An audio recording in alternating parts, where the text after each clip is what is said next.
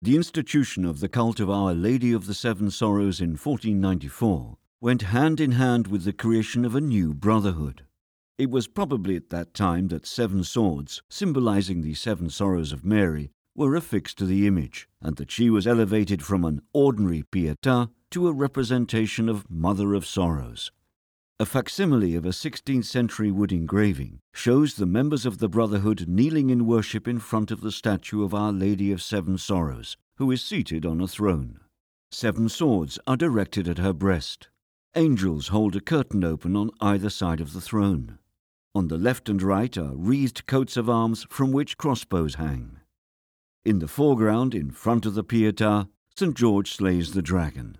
He is the patron saint of the arbalesters or crossbowmen, many of whom were members of the Brotherhood.